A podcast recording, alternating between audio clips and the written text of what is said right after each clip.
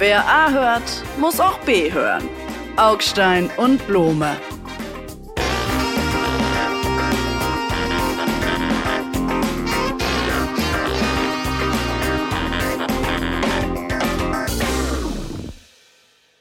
Augstein, herzlich willkommen.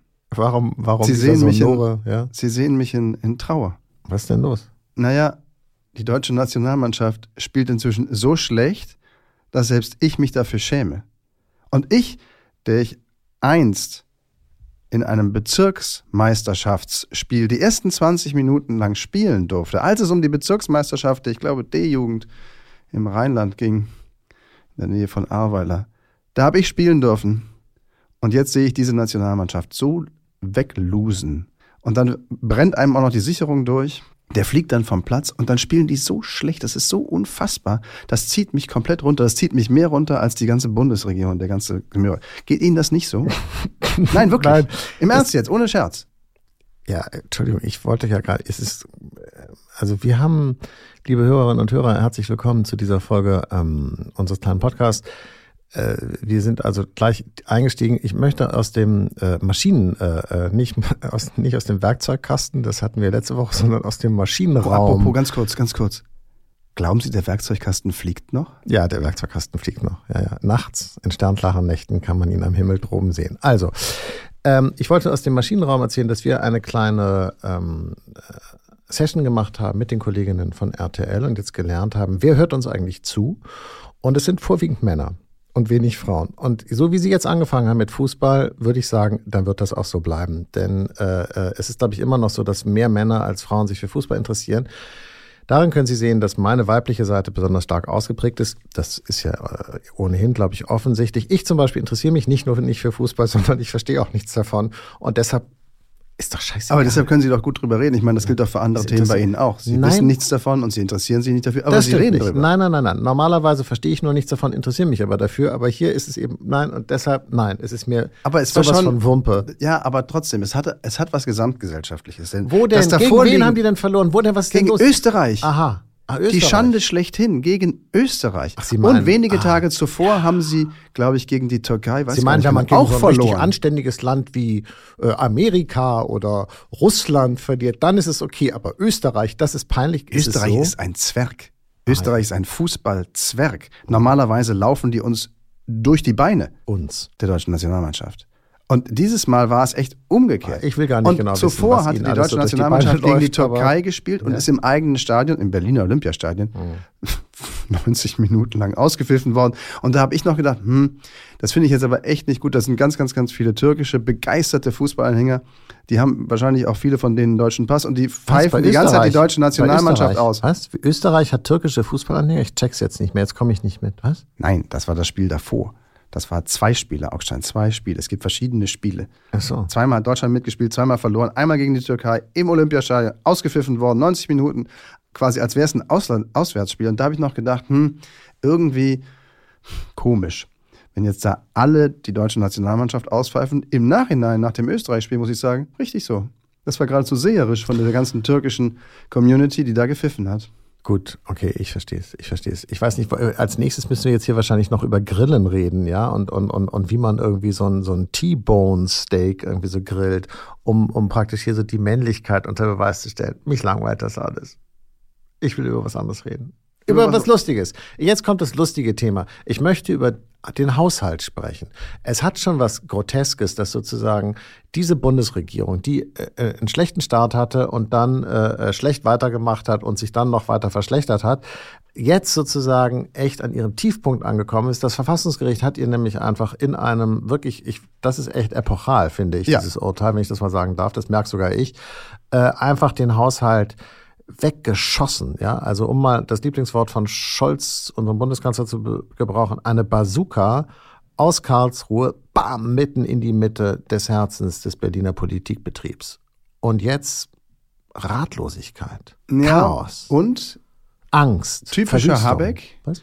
typischer Habeck, Sie erinnern sich, den hatten wir ja kürzlich erst so hoch gelobt für sein, wie ich fand, wirklich tolle Ansprache zu Israel, Staatsräson, Empathie und Politik unter einen Hut, kriegend, ganz großartig. Und jetzt hat er schon wieder so ein Interview gegeben und bei jedem, aber auch wirklich jedem, den Fehler dafür gesucht, dass sie einen verfassungswidrigen Haushaltstrick angewandt haben. Und so sagte, und Schuld ist der, der geklagt hat und Schuld ist das Verfassungsgericht und nicht wir und alle sind schuld, außer Robert Habeck. Und das war wieder so klein, dass ich mir denke, der Mann ist eben doch nicht das Kaliber, dass ihm dann plötzlich alle wieder zuschrieben, Kanzler, Papst, Minimum. Oh Gott, ach so, also letzte Woche war er noch kanzlerfähig, jetzt ist Ja. er nicht mehr kanzlerfähig, Genau. die Amplituden gehen Ich bam, sagte- bam, bam, bam, bam. ich, ich habe damals eben- vor diesen Amplituden gewarnt. Das ist Ähm, unsere Gegenwart, das ist die Twitter-Realität äh, der Politik. Ich bin total empathisch mit dir, ich kann voll mitfühlen. Hey, war super Like für, auf TikTok für deine tolle Israel-Rede, Robert. Oh, jetzt finde ich dich total scheiße, weil du das Klima und so. Bam, bam. Das ist alles, das ist echt Politik für 14-Jährige. Nein, nein, aber das hier auf ist- Null jetzt zurück. Aber das Habeck hier, weg. ist, das ist hier Politik für ganz Und normale, bodenständige Polithandwerker. Hier geht es nämlich ums Geld. Das Hier geht's um die. Schuldenbremse. Ja.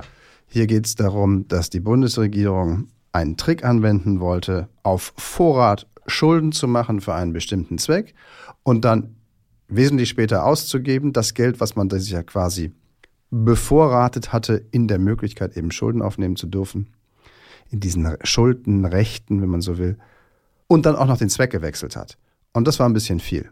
Hat sich ausgedacht, wahrscheinlich der Finanzminister Olaf Scholz, als er noch Finanzminister war zur Corona-Zeit. Aber lass uns doch da mal bleiben. Lass uns mal ganz kurz. Äh, Normalerweise jetzt fehlen 60 interessiert- Milliarden und hier ist irgendwie Vollalarm.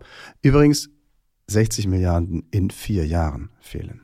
Ja, ja, gut, aber offensichtlich, Ganzes, offensichtlich ist das schon äh, so viel Geld. Ich habe ja Ihre Kolumne auf Spiegel Online gelesen. Sie sind ja ein, ich möchte sagen, ein Hansdampf in allen Gassen, hätte man das äh, in den 50ern genannt.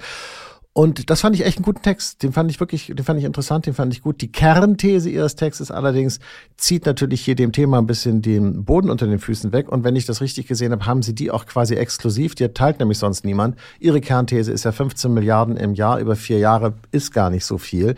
Wer jetzt darüber so viel äh, Gewese macht, will damit irgendwie irgendwas anderes erreichen. Alle anderen Leute außer Ihnen sind der Meinung, dass es eine echte Katastrophe ist und alle äh, graben jetzt schon ihre Hacken ein und äh, gehen sozusagen in Verteidigungsstellung, um zu sagen, so, aber aus meinem Haushalt streicht ihr das Geld nicht raus. Richtig. Und da können Sie mir als angewandter Psychologe mit der weiblichen Seite vielleicht weiterhelfen. Es ist für mich, nach in, ah, puh, doch fast 30 Jahren Politikjournalismus, so ungefähr das erste Mal, dass eine Regierung, die ein Problem selbst geschaffen hat und also auch verantwortlich ist dafür, dass das Problem existiert, dieses Problem nicht kleinredet, kleiner als es ist, sondern größer als es ist. Also die machen sich ihr Problem durch Aufbauschen und Vollalarmschreien noch größer, als es ohnehin schon ist. Und das war ein Major Blow, würde man sagen im Englischen, für die Regierung, als dieses Urteil kam. Und jetzt ist noch der zweite ähnlich konstruierte Schuldentopf auch in Bedrängnis geraten. Also das ist schon ein sehr großes Haushaltsfinanzierungs-, Strukturierungsproblem. Aber ich halte es für absolut lösbar vom Volumina her, von den Dimensionen zum Gesamthaushalt zum Beispiel. Und trotzdem sagt die Bundesregierung, riesengroßes Ja, aber Problem. lass doch mal- Wir sind fast fertig. Warum? Genau, Warum weil- machen die das weil- größer, als es ist? Weil wahrscheinlich die Politiker gelernt haben und die Öffentlichkeit hat es mit ihnen gelernt, das Denken und, und, und das Empfinden des permanenten Ausnahmezustands. Also es war noch nie so ernst wie jetzt, äh, äh, es war noch nie so dringend, das Geld dort und dort einzusetzen wie jetzt, aber das Geld war gleichzeitig auch noch nie so knapp wie jetzt. Also das Atemlose sozusagen, das, das, das Keuchende in der Politik scheint sich äh, äh, im, im Selbstverständnis der Politiker festgefressen zu haben und die Medien haben es übernommen. Es ist sozusagen eine, eine Realität, die permanent am, am Rande des Abgrunds sich befindet, die permanent sozusagen einem, einem Cliffhanger-Dramaturgie folgt, wie in einer äh, Soap-Opera oder in einer Daily Soap, ja, äh, wo praktisch irgendwie so. Und das ist natürlich wahrscheinlich wirklichkeitsfremd einerseits, denn kann ja nicht sein, dass wir Es irgendwie immer behindert zu. auch die eigentliche Lösung des realen Problems. Also Ja. einen Schritt mal zurück in die Realität. Sie haben, glaube ich, recht aber dem, es Sie sagen. erschafft natürlich dann eine Wirklichkeit. Das wollte ich ja eigentlich sagen. Meine, meine Meinung ist ja, ne, als guter alter Nietzscheaner, es gibt ja keine Wahrheit, sondern nur das, was Leute dafür halten, ist eine Wahrheit. Und so ist es mit der Wirklichkeit auch. Wenn alle der Meinung sind, so ist es, ehrlich gesagt, ist es dann auch so. Das hat Nietzsche gesagt. Äh, fast. Ich ja, hätte gedacht, Also, Loriot. ja, Nein. Oder, oder Nein, Loriot war ein Menschenfreund und er hatte gerade 100 Jahre Geburtstag. Herzlichen ja. Glückwunsch übrigens an dieser äh, äh Stelle, Stelle nochmal für Loriot. Aber gehen wir nochmal einen Schritt zurück. Jetzt müssen die, also nehmen wir mal an, ungefähr 15 bis 20 Milliarden Euro aus dem nächsten Haushalt für den nächsten Haushalt mobilisieren. Das kann man machen durch A, wir erhöhen die Einnahmen, wir erhöhen die Steuern zum Beispiel. B, wir senken die Ausgaben. Wir gucken uns einen 450 bis 500 Milliarden schweren Haushalt an und gucken mal, ob der so perfekt aufgestellt ist oder ob man da nicht doch noch hier und da ein bisschen was kürzen kann. C, man macht neuerlich Schulden und das fällt eigentlich aus. Ich glaube, das fliegt dieser Regierung nochmal um die Ohren beim Verfassungsgericht und dann ist finito. Dann gibt es ja noch D naja, die, diese merkwürdigen Sondervermögen, die keine richtigen, keine richtigen Schulden sind, aber auch keine richtigen äh, äh, Einnahmenerhöhungen, was irgendwie so dieses Zauberhafte, das Zauberhafte dazwischen, wo man ja plötzlich auch 100 Milliarden für die Bundeswehr hergeholt hat. Und können wir da jetzt gleich mal dahin gehen, wo es echt wehtut? Wenn plötzlich die Kohle knapp ist, und das finde ich ja gut an dem Urteil von, von, von, von Karlsruhe, äh, äh, denn Politik ist Interessenausgleich und in unserer Realität ist es so, dass man sagt, wir gleichen die Interessen nicht aus, sondern jeder erfüllt, kriegt seine erfüllt. Und das kostet dann halt irgendwie Geld, aber es ist egal, weil zahlen sollen dann die Leute halt morgen. Ist irgendwie auch nicht so meine Haltung mehr, muss ich sagen. Vielleicht ist nicht generationengerecht. vielleicht hätte ich das früher sogar anders gesehen. Inzwischen finde ich das auch nicht mehr gerecht. Deshalb finde ich schon, Politik soll dahin zurückgeführt werden, wo sie herkommt, Interessenausgleich. Dann frag doch die Leute mal, ob sie wirklich 100 Milliarden für die Bundeswehr ausgeben ausgeben wollen, ob ihnen das wichtiger ist als zum Beispiel eine funktionierende Deutsche Bahn, die kostet nämlich 40 Milliarden. Wäre es nicht besser, vielleicht das Geld in die Bahn zu stecken und in den Klimafonds. Dann haben sie nämlich 100 Milliarden zusammen, 40 plus 60. Äh, und das lassen sie mal mit der Bundeswehr, diesen Quatsch, weil das ist nämlich rausgeschmissenes Geld. Wollen wir das nicht mal den Wählern zur Entscheidung vorlegen? Da hätten sie eine Volksabstimmung. Nee, nee, nee, bei der nächsten Wahl, nicht Volksabstimmung. Naja, sowas halte ich nicht. Bei Schon der nächsten Wahl können ja Parteien antreten, werden ja auch, die AfD zum Beispiel, die bestimmt sagt, nein, Wladimir Putin ist vertrauenswürdiger Geselle, lass mal stecken. Nein. Da brauchen wir keine Armee. Es ist halt die Frage, ob sie wirklich Wladimir Putin vertrauen wollen, wenn sie sagen, auf den Wehretat können wir verzichten, weil wir brauchen keine Sie meinen den, der es nicht mal geschafft hat, die Ukraine zu überfallen, vor dem soll, also überfallen schon, aber zu erobern, vor dem sollen wir Angst haben. Er hat es nicht mal geschafft, die Ukraine äh, platt zu machen, aber, aber, er, aber die gesamte NATO muss vor ihm Angst haben. Vor dem Typen sollte man Sorge haben und vielleicht auch ein bisschen Angst haben, so. der bereit ist, eine komplette Generation zu schreddern seines eigenen Volkes, nur um seiner imperialen Lust zu frönen. Das finde ich ist ein bedenkenswerter Charakter. Und man könnte meinen, na, wenn der einmal damit durchkommt, dann versucht das noch ein zweites Mal, weil macht halt viel Spaß. Sie ist wollen wegen, wegen eines Mannes, das finde ich echt interessant, wegen eines, einer Einzelfigur, jetzt mal im Ernst, ohne Spaß, wollen Sie solche historischen Umsteuerungen vornehmen, die für die einzelnen Leute, das ist jetzt hier, wir reden ja hier kein Quatsch, das ist ja jeder Einzelne wird dann davon betroffen, weil die Kohle fehlt an anderer Stelle. So, und nun ist die Frage, an welcher Stelle? Ja, ich finde, das sollte ziemlich weit oben auf der Prioritätenliste stehen. Und ich finde an dieser Diskussion, auch wie wir sie gerade führen, eines wirklich bedenklich. Jeder schreit, hier könnt ihr aber nicht kürzen und alles ist in Gefahr. Das stimmt nicht. Sie haben Sie gerade gesagt, bei der Bundeswehr darf man nicht kürzen. Sie haben doch selber genau das gemacht, was ja, Sie den anderen aber, vorwerfen. Aber selbst wenn ich bei der Bundeswehr nicht kürze, was mir entspreche, meiner Position entspreche, können Sie trotzdem noch die Bahn ordentlich finanzieren. Sie können trotzdem noch das Kindergeld erhöhen, wenn Sie unbedingt möchten. Sie können trotzdem, trotzdem, trotzdem. Ja. Aus dem Topf, von dem wir reden, ist weniger als ein Drittel jetzt in Frage gestellt durch dieses Urteil. Wenn wir auf die Jahrestranche, von der wir eben sprachen, 15 bis 20 Milliarden, gucken, ist das drei bis vier Prozent des Bundeshaushaltes. Das heißt, 96 Prozent aller Sachen, die sie machen wollten, können sie machen, obwohl sie gekürzt haben.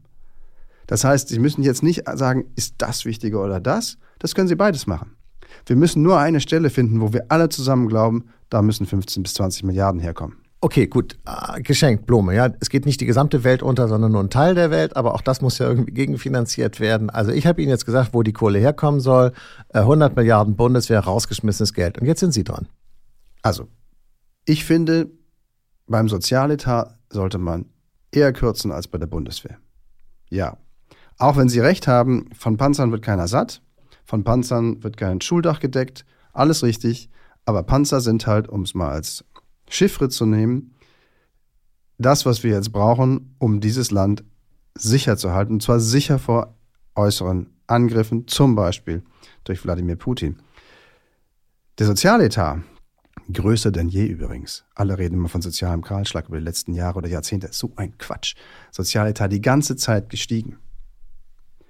Hat zum Beispiel 112 Milliarden Euro Rentenzuschuss. Also Zuschuss staatlicherseits Steuergeld in die Rentenkasse, damit die auszahlen kann, was ihre Verpflichtungen sind, die zum Teil natürlich gesetzlich sind, die kann man nicht einfach so streichen. Man könnte aber die Gesetze ändern. Man könnte zum Beispiel, konkreter Vorschlag, an die Rente mit 63 gehen und sagen, hm, Super das hat Idee. nicht so funktioniert wie gedacht, das lassen wir jetzt besser sein. Sagt übrigens auch Andrea Nahles, die das Ding erfunden hat. Leg das doch den Leuten zur Wahl vor und da möchte ich dann echt gerne mal Antworten wissen. Sie doch mal konkret. Nein, ich muss es doch nicht. Sie setzen jetzt bin, auf nein, die ich bin doch nicht der liebe Gott, ist doch Quatsch. Hören Sie, ich habe Ihnen ja schon gesagt, woher das Geld kommen soll, meiner Meinung nach. Sie sagen jetzt was anderes. Aber, Aber was haben Sie denn dagegen? Mal zu gucken, was, was kauft ein Euro Staatsausgaben? Sie missverstehen das Prinzip der Demokratie. Es, ist, es geht nicht darum, was Sie oder ich richtig oder vernünftig finden, sondern was der Wähler und die Wählerin am Schluss entscheidet. Das ist echt lustig. Sie denken, das wird danach entschieden, was klug ist. Nein, das wird danach entschieden, was die Leute wollen und was ihnen einleuchtet.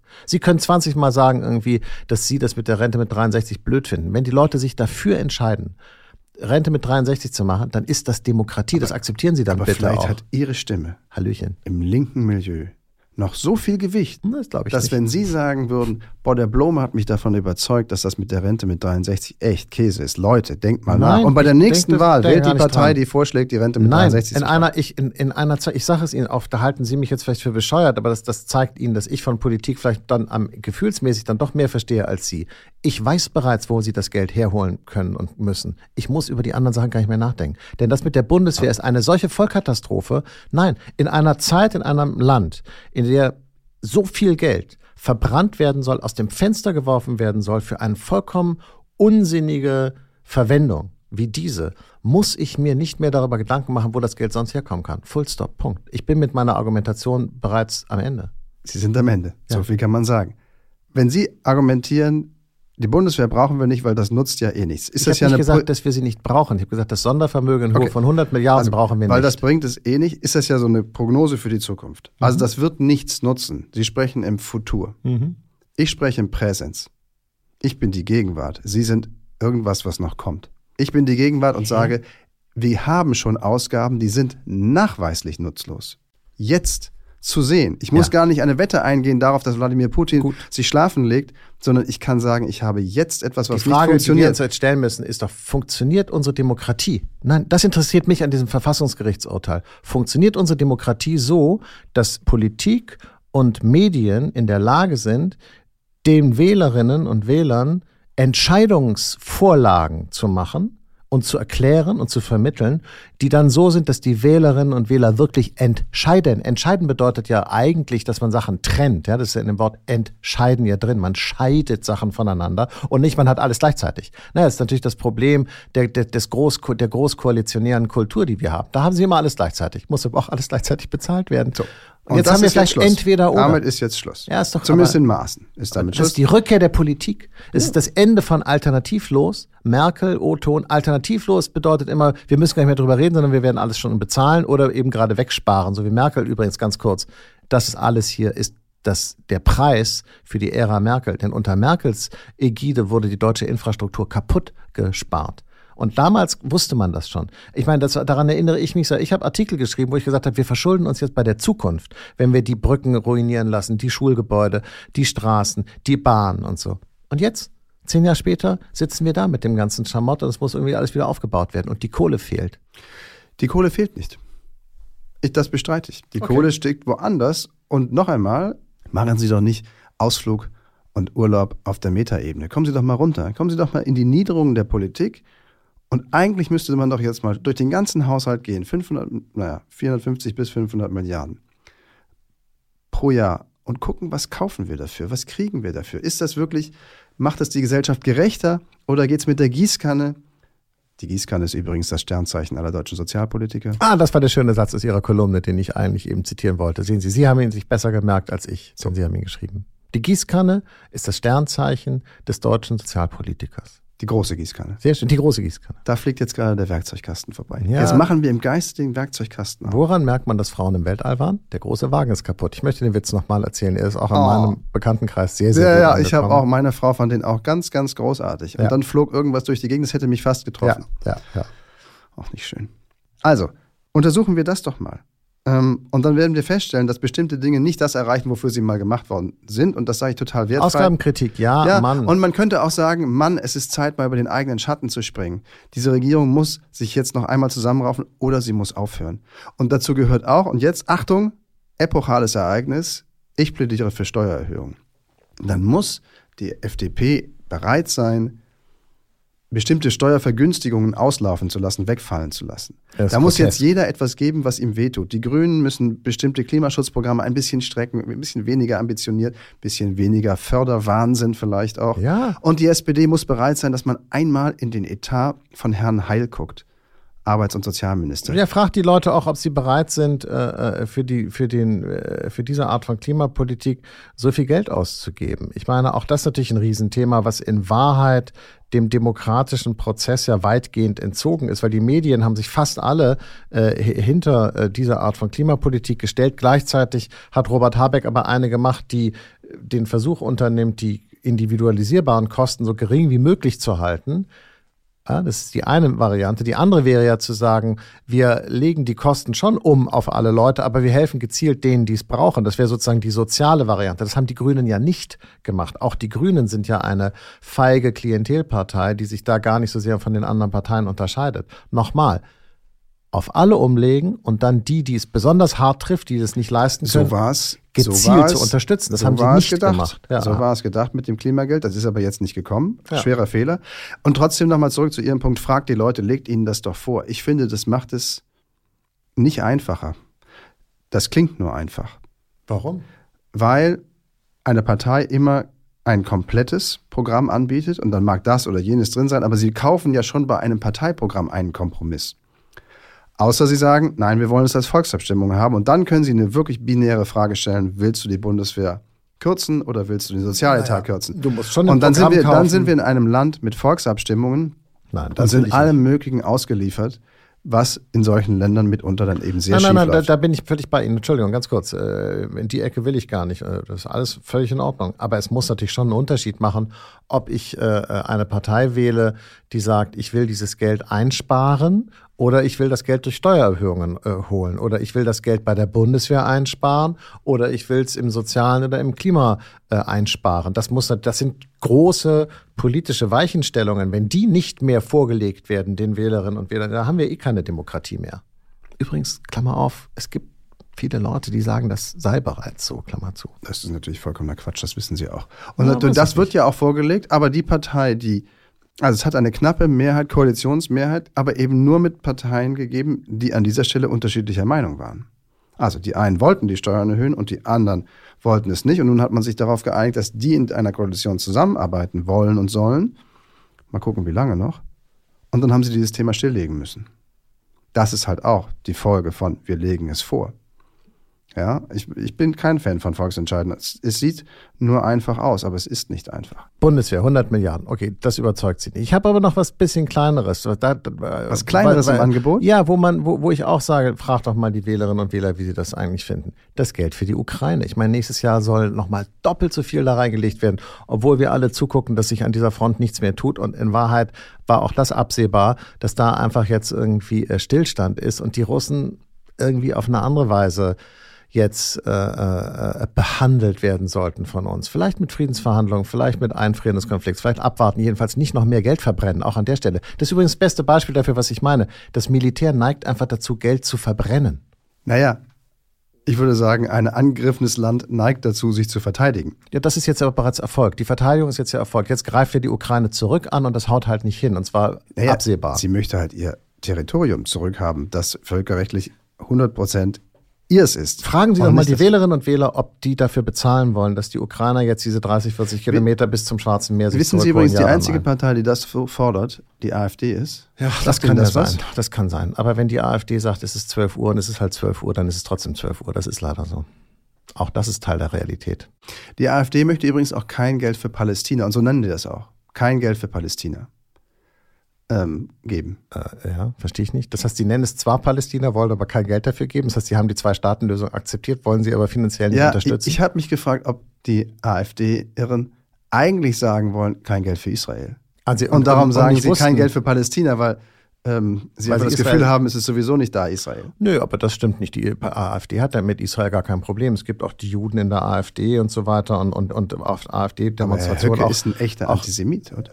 Ja, aber die AfD ist ja mehr als Herr Höcke und ob er, weiß ich, ich kann in sein Herz nicht gucken. Um ehrlich gesagt will ich das auch gar nicht, ist mir auch ein bisschen Es unappetitlich. ist auch sehr dunkel da. Aber die AfD es ist hat, sehr ich, dunkel mit, in dem mit Herzen Israel von gar kein Höcke. Problem, weil äh, äh, natürlich, äh, was sozusagen die Abneigung, um nicht zu sagen Feindschaft gegenüber äh, allen Muslimen, verbindet die AfD übrigens mit weiten Teilen der israelischen Politik. Nicht mit allen, aber mit weiten Teilen natürlich schon. Da gibt es sozusagen Interessenkonkurrenz. Aber mein ich Eindruck ist, darf. die finden die, also andersrum.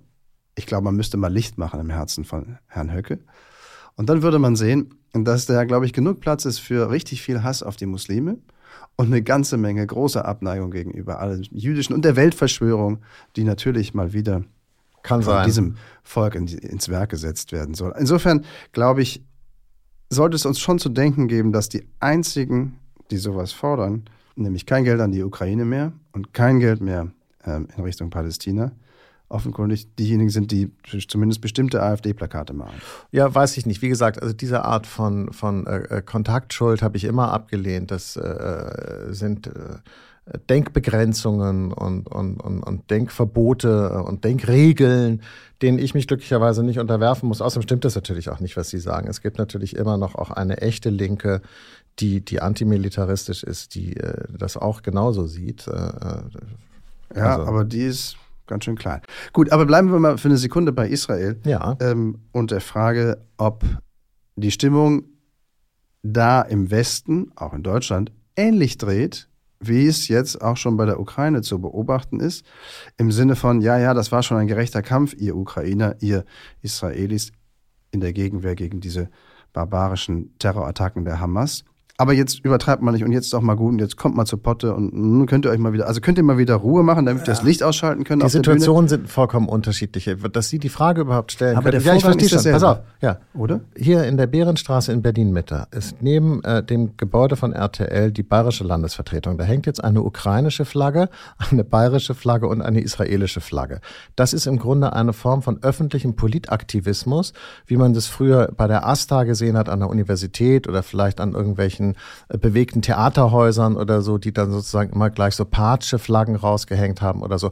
Heute machen das staatliche Institutionen, weil wir in einem emotionalisierten, empathiesüchtigen politischen Umfeld leben. Das Problem ist, wie kommt man davon wieder runter, von diesen Empathiehügeln? Und das ist ja im Grunde das, was Sie beschrieben haben, denn sachlich haben die beiden Themen ja gar nichts miteinander zu tun. Die Ukraine wurde angegriffen, musste sich verteidigen, sollte sich verteidigen, ist jetzt aber an einem Punkt, wo es nicht weitergeht und wo man aus Vernunftgründen sagen muss, Leute, ab hier bringt es nichts mehr, kostet nur Geld und Menschenleben. Israel wurde angegriffen. Es war aber immer klar, dass das mi militärisch das Land ja gar nicht äh, sozusagen in Gefahr ist, anders als die Ukraine. Hier geht es ja gar nicht darum, dass Israel sich weiter verteidigen muss. Hier geht es darum, dass Israel jetzt mal aufhören sollte, Zivilisten, Frauen und Kinder zu töten, was sie in hohem Umfang tun.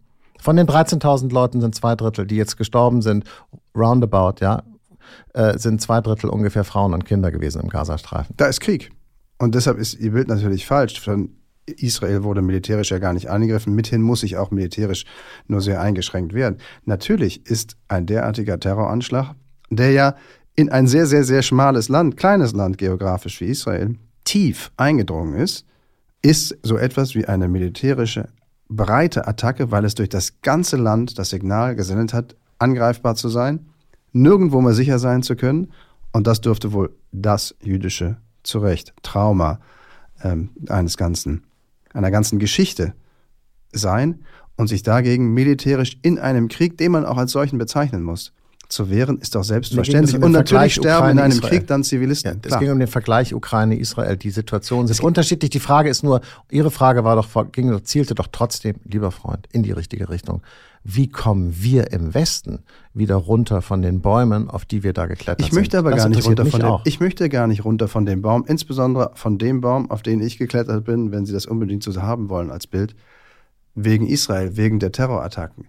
Ich glaube, dass im Moment das Interesse schon wieder anfängt und die Empathie unsererseits die Empathie eher anfängt nachzulassen, weil die Leute eben dann es müde werden, sich damit auseinanderzusetzen, insbesondere wo es jetzt heikel wird, weil tatsächlich der nördliche Teil des Gazastreifens aussieht wie eine Mondlandschaft, wenn man den Bildern trauen darf, weil ganz viele Menschen in den Süden geflohen sind, darunter aber offenkundig auch ganz viele Hamas-Kämpfer.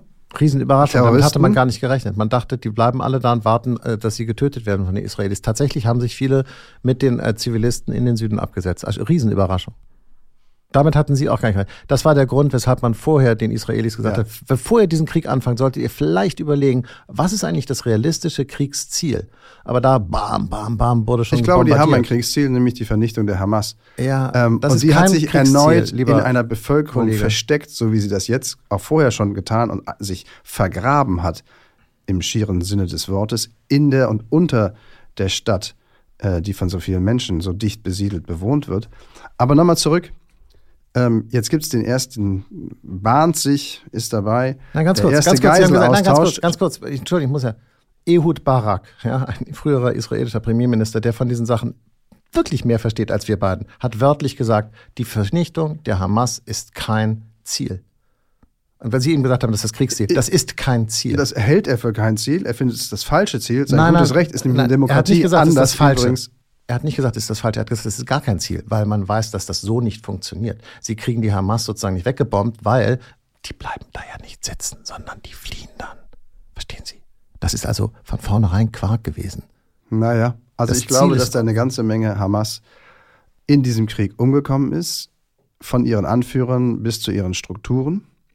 Und das war und ist das Kriegsziel. Und ich glaube, es ist noch nicht erreicht. Und darum wird dieser Krieg weitergehen, auch wenn es jetzt Feuerpausen geben soll, um Geiseln auszutauschen, beziehungsweise Geiseln frei zu bekommen. Das wird noch ganz lange weitergehen. Ja, Sie haben mitbekommen, wie sehr die äh, israelische Gesellschaft, die ja sowieso in vielerlei Hinsicht sehr, sehr gespalten ist in mehrere Richtungen, äh, auch an, über diese Frage gespalten ist, wie soll man eigentlich mit den Geiseln umgehen? Und man den Eindruck hatte, dass viele von diesen sehr, sehr rechts- äh, und rechtsextremistisch gesonnenen Politikern der äh, israelischen Landesregierung diese Geisel längst aufgegeben hatten und gesagt haben, gut, das sind bedauernswerte Kriegsopfer, können wir nichts machen, während natürlich die Angehörigen das ganz anders sehen und große Demonstrationszüge veranstaltet haben über äh, äh die israelische Autobahn, um darauf hinzuweisen, nein, wir wollen aber, dass unsere Leute zurückkommen. Und der Premierminister da in einer echt äh, Aber beide Positionen sind doch total Verstehe ich auch. legitim. Na, die erste finde ich nicht legitim, die zweite finde ich sehr aber legitim. Aber die erste Position ist zu sagen, also, die, sind, die sind alle schon tot, die vergessen wir jetzt? Finde ich nicht Nein, legitim. vergessen würde sie, glaube ich, niemand. Das ist jetzt eine Unterstellung. Aber natürlich. Geben sie auf. Wir geben sie auf. Finde ich nicht legitim. Ist es das, was ähm, Helmut Schmidt gemacht hat? Zumindest sie ihr Leben aufs Spiel zu setzen, beziehungsweise bei Herrn Schleier damals das Leben auch zu opfern indem man eben nicht einer terroristischen Erpressung oder einem terroristischen Angriff in Anführungsstrichen damals im deutschen Herbst 77 stattgegeben hat, nachgegeben hat, sondern gesagt hat, ähm, wir tauschen nicht aus. Finde ich interessant übrigens. Ich finde das und interessant, das, naja, das ist weil es ein Riesenfehler ist. Und man würde heute, wenn Sie heute Polizeiarbeit sich angucken, wenn Sie eine Geiselnahme haben am Hamburger Flughafen, ist die amerikanische Weise, es werden einfach alle erschossen, damit sozusagen ein Signal ge gegeben wird, Geiselnahmen dulden wir nicht und wenn dann alle tot sind, am Schluss ist auch egal. Das machen wir hier aber eigentlich nicht so. Polizeiarbeit bedeutet, wir klären diese Situation so lange und kontrollieren sie so lange, bis irgendwann der Geiselnehmer aufgibt oder wir eine Möglichkeit haben, einen sicheren Zugriff zu haben. Das ist, und das ist der klügere, vernünftigere und auf Dauer zielführendere Weg. Das, was Schmidt damals gemacht hat, war falsch. Ich würde, glaub, ich glaube auch nicht, dass man das heute noch so machen würde. Ich glaube, man würde heute anders vorgehen, sagen, man würde heute sagen, äh, wir vertrauen auf die Sicherungssysteme, die so in die Tiefe gehen, dass wir auf Dauer diese Leute alle irgendwann kriegen werden. Und hier ist diese ostentative Rachenahme, die die Israelis dort machen, auch falsch. Ich glaube, Polizeiarbeit ist der falsche Ausdruck. Das ist ja keine Polizeiarbeitsentscheidung, wie A, die Israelis im Gazastreifen vorgehen oder B, wie Helmut Schmidt damals mit der Terrordrohung beziehungsweise mit den Geiselnahmen durch die RAF umgegangen ist. Es ist immer dieselbe Entscheidung, letztlich, wie viel ist das Leben der Geiseln wert, wie viel muss es einem Staat wert sein, es zu schützen. Jedes Leben ist gleich viel wert. In der, wenn man so will, Theorie in Anführungsstrichen, ist ein Leben so viel wert, weil es unendlich viel wert ist, wie alle anderen Leben zusammen, weil sie auch unendlich viel wert sind. Und in der Logik dürfte man eigentlich niemandes Leben riskieren staatlicherseits. Es widerspricht eigentlich dem staatlichen Grundauftrag. Und trotzdem kann es richtig sein, weil es politisch richtig sein kann. Nee, das ist äh, hübsch. Man, das ist wirklich, ich bin Ihrer Meinung. Es ist eine Kernfrage, überwiegt sozusagen das Leid der vielen, das Leid des Einzelnen. Und in allen guten amerikanischen Filmen entscheidet sich der Held immer dagegen, diese Frage überhaupt zu beantworten. Sondern er sagt, ich lehne diese Frage ab.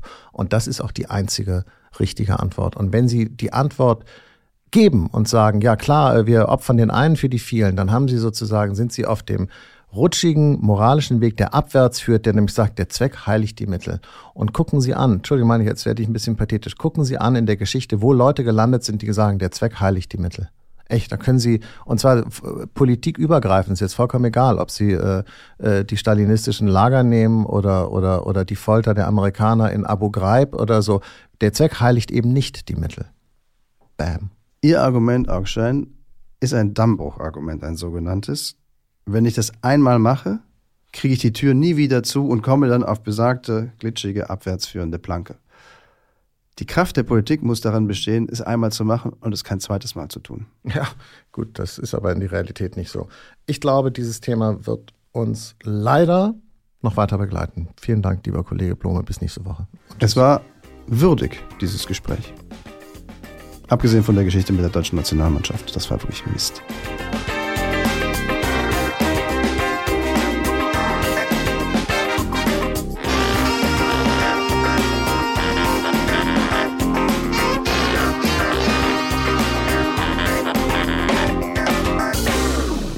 Dieser Podcast ist eine Produktion der Audio Alliance.